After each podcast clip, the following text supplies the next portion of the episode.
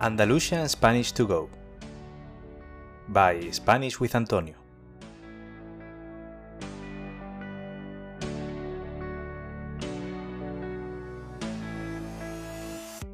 Hola a todos y a todas. ¿Qué tal? ¿Cómo estáis? Bienvenido al episodio número 49 del podcast Andalusian Spanish to Go el podcast para estudiantes de español de nivel intermedio y avanzado que quieren progresar con su español a través de materiales auténticos e interesantes y escuchando un acento muy peculiar de la lengua española, el andaluz. Si esta es la primera vez que escuchas este podcast, me presento. Yo soy Antonio, profesor de español y fundador de Spanish with Antonio, una plataforma con la que pretendo ayudar a estudiantes que, como tú, sienten pasión por la lengua y cultura española. No sé si os pasa a vosotros, pero yo a veces pierdo el control de lo que estoy pensando y voy saltando de una idea a otra de forma totalmente caótica. Mi cabeza va uniendo pensamientos que parecen no tener ninguna relación el uno con el otro, hasta el punto de que cuando llevo un rato pensando me pregunto, pero ¿cómo has llegado hasta aquí, hasta este pensamiento? Podríamos decir que nuestra cabeza a veces da tumbos. Cuando vemos a una persona dando tumbos, esa persona está caminando de un lado para otro de forma violenta e incluso incontrolada. Como cuando vemos por la calle a una persona borracha que no puede controlar bien su equilibrio ni su movimiento. Pues bien, el episodio de hoy es el resultado de los tumbos que mi mente dio hace unos días. Todo empezó con una canción que me hizo pensar en la historia de mi país, de ahí a la famosa fiesta de los toros y finalmente a los derechos de los animales. Esta es la descripción más precisa que puedo dar del episodio de hoy. ¿Estás preparado para seguir los tumbos que dio mi cabeza el otro día? Te prometo intentar que acabes este caótico viaje sin mareos y habiendo aprendido y disfrutado mucho. Pero antes de empezar, te recuerdo que puedes leer gratuitamente la transcripción de este episodio y de todos los episodios del podcast. Una transcripción que además incluye un glosario bilingüe con las palabras más complicadas e interesantes de cada episodio. De esta forma aprenderás el doble con este contenido. Te dejo el enlace para acceder a la transcripción en las notas de este episodio. Y ahora sí, comenzamos. El otro día, en el gimnasio, mientras hacía mi rutina de entrenamiento, me puse a escuchar el último disco de un cantante italiano que me gusta mucho. Se llama Blanco. Si eres italiano, seguro que te suena. Escuchar música en los idiomas que aprendo es algo que siempre me ha ayudado muchísimo.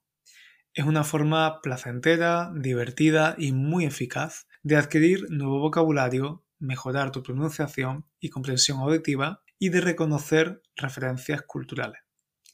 Además, ¿a quién no le gusta escuchar música? Si es que son todo ventajas. El caso es que la música de este artista entra dentro del género pop rock, así que es bastante cañera. Si una música es cañera, significa que tiene mucha fuerza, mucha energía, que es potente. Por ejemplo, se suele considerar cañera la música rock, techno o heavy metal. Pero no solo la música puede ser cañera. Cualquier persona o cosa que te transmita o se caracterice por esa fuerza y energía es cañera.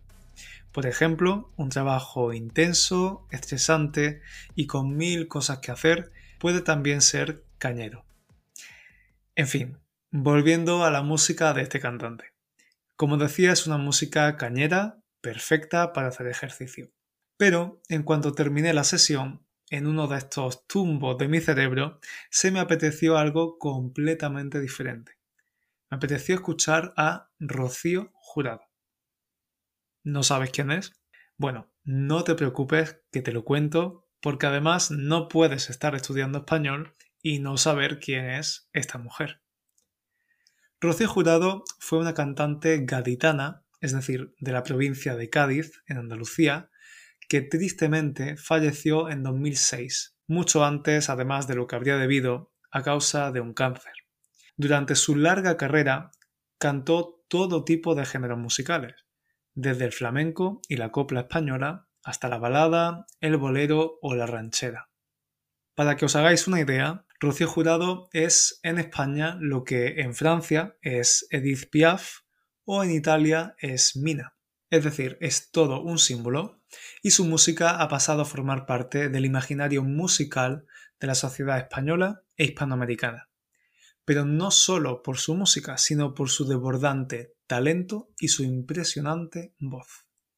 De hecho, tanto en España como en Hispanoamérica, se la conocía y se la sigue conociendo con el apodo o sobrenombre de la más grande. Cuando hablamos de la voz de un cantante, podemos decir que tiene una gran voz, una voz portentosa o un vozarrón, de forma más coloquial.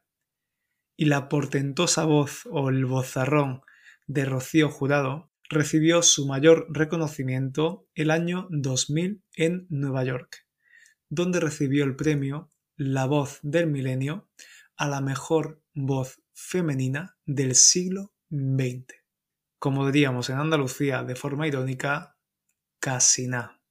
Es decir, wow, impresionante, de todo el siglo XX. Así que ahí estaba yo, con los auriculares puestos, con los niveles de folclore por las nubes, preparándome la cena mientras escuchaba a Rocío Jurado, cuando la voz de la más grande comenzó a cantar uno de sus temas más famosos y versionados y que yo hacía tela de tiempo que no escuchaba. Sí, tela de tiempo, es decir, un montón de tiempo. Ambas son expresiones coloquiales para decir mucho. Y tengo la impresión de que tela se usa especialmente en el sur de la península. En fin, volviendo a esa canción de Rocío Jurado. Se titula Viva el Pasodoble y es uno de los himnos de las orquestas de todas las fiestas y ferias tradicionales de pueblos y ciudades españolas. Pero antes de hablar más sobre la canción, el mero título es súper interesante de analizar desde un punto de vista cultural. Para empezar, tradicionalmente en España se ha utilizado la exclamación ¡Viva! en todo tipo de celebraciones para ensalzar, es decir, alabar o festejar algo. Por ejemplo, en fiestas donde se celebra algún aspecto del país, como el Día de la Constitución, se puede decir Viva España.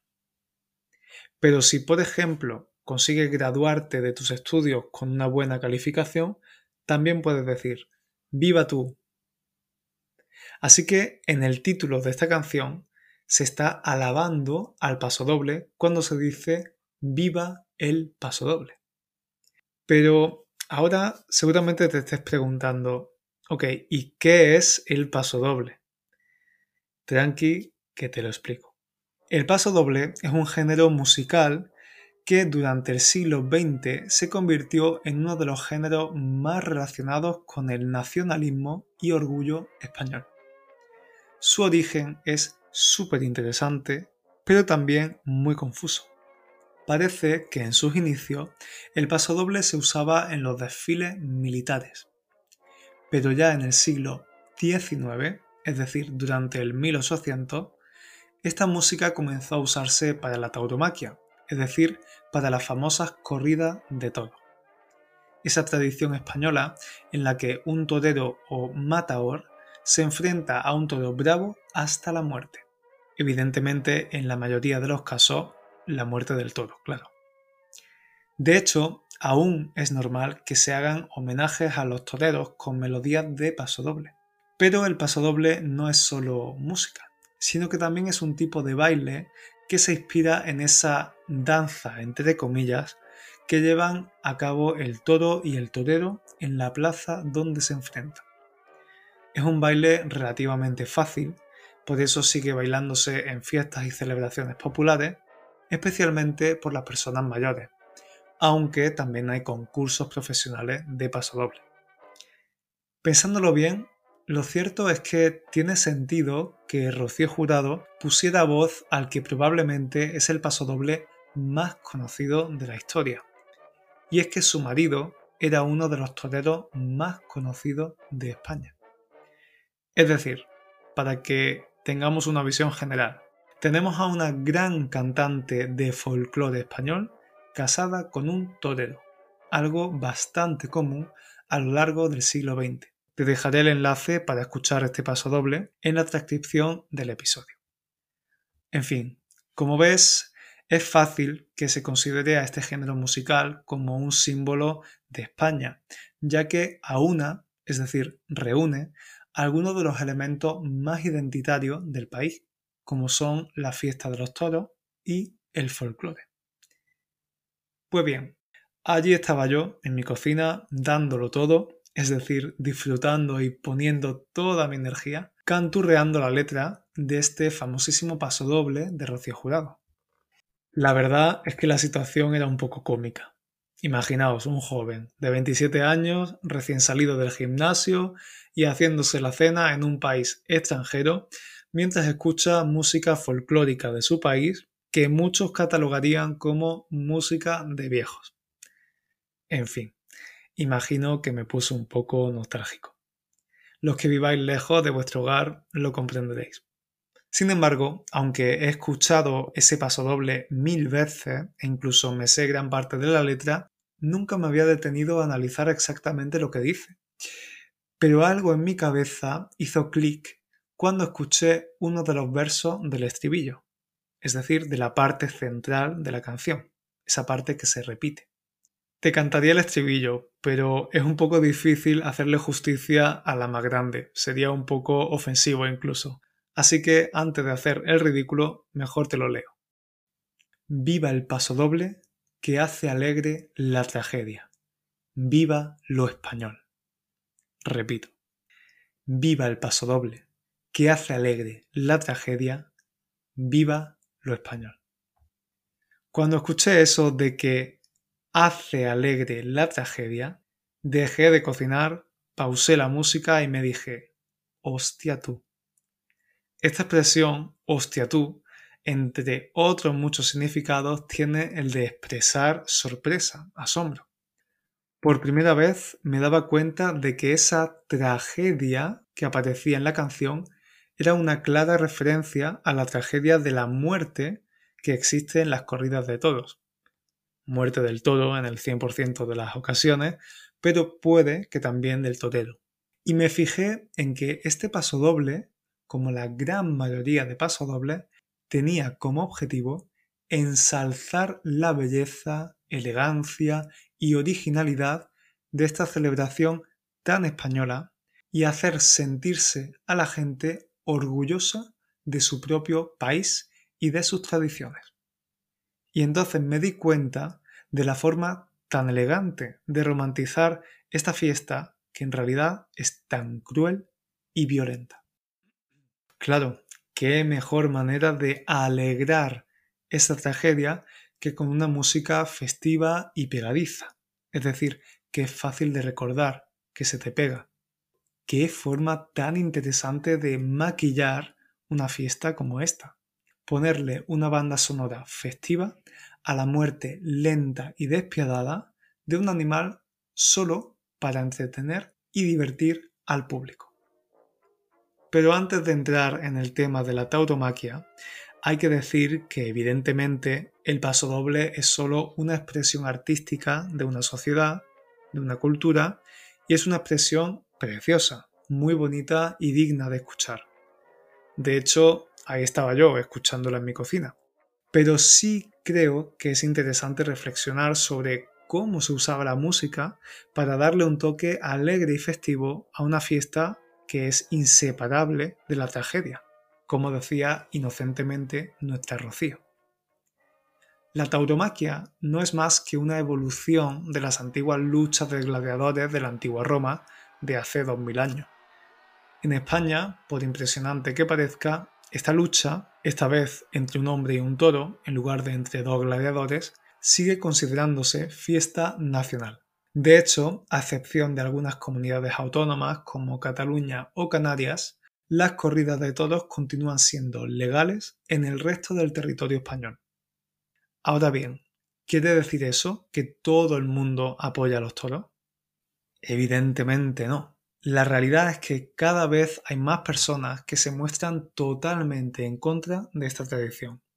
A medida que la conciencia en torno a la protección de los derechos de los animales aumenta, cada vez más sectores de la población, en especial las generaciones jóvenes, pero no solo, la rechazan porque la consideran arcaica, cruel e inhumana. Muchos piensan que proteger esta tradición es alentar, incentivar el maltrato animal, y es por eso por lo que la tauromaquia está perdiendo adeptos es decir, seguidores. De hecho, según las últimas encuestas, entre 2012 y 2021, las corridas de toros sufrieron una caída del 40%, lo cual es enorme. Sin embargo, aún así, la cantidad de festejos taurinos que se celebran sigue siendo más que considerable. Solo en 2022 se celebraron 915 festejos taurinos solo en España. Probablemente te estarás preguntando cómo es posible que un país que destaca por sus garantías sociales y sus derechos en otros aspectos, como los derechos de la comunidad LGTBIQ o de las mujeres, pueda continuar con una tradición que, a ojos de muchos otros países, parece medieval. Para muestra están las caras de horror de estudiantes alemanes, británicos o estadounidenses cuando les hablo de esta fiesta aún existente. El porqué de que la tauromaquia siga existiendo es muy complejo. Pero el viva el paso doble de nuestro Rocío Jurado lo resume muy bien. ¿Recuerdas?